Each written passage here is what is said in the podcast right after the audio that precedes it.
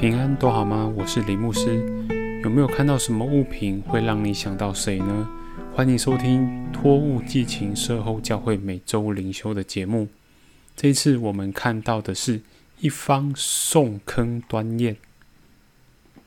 今早也很寒冷，比平常多花了几秒钟，才把手中的钥匙对准教会大门的钥匙孔洞，手指头抖啊抖啊的同时。还可以看到一缕白雾从口中冒出来，在钥匙孔上绕了一圈才消散。此时门锁也随着转一圈而开启了。推开教会大门，迎面而来的是昨晚还留在这里的寒风。虽然呼吁兄姐在家里晨祷，自己单独会主就好，但一早进教会祷告已经是我们的仪式。必须以此仪式感来开启一天的服饰。坐上陈导的老位置，桌上摆着昨天与兄姐习字时用来磨墨的端砚。我试着拿起来，向砚堂喝一口气，看看能不能如传说所言，寒风中可以喝气研磨呢？别傻了，只有水汽使砚堂色纸如马干，这一点水分怎能研墨呢？只不过是古代文人的谬赞罢了。端详着手中这一方挖至宋坑的端砚，它虽然是四大名砚之首，但却不是出自三大名坑。会选择此方砚，一来是价格考量，二来是我宁可砚石质地没那么细嫩，也要拿到真的。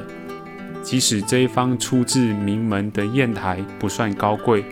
他却要因着周氏共餐，一同服侍上帝而显出尊贵。这一切的一切都得来不易。砚石被挖掘出来不容易，炼制的过程也不容易，服侍的过程更不容易。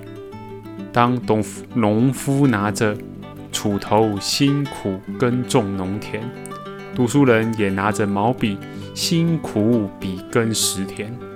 不论从事何种劳动，产出的过程一定都不容易。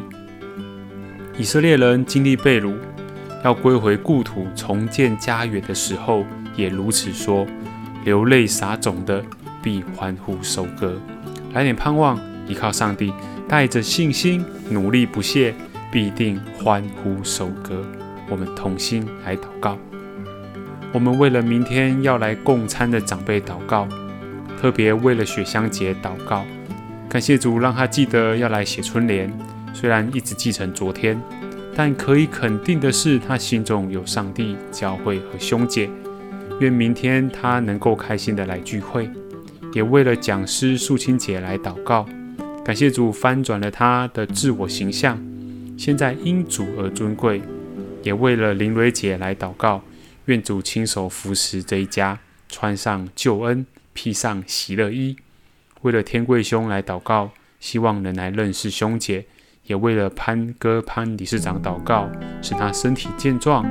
我们如此祈祷，是奉主耶稣基督的圣名，阿门。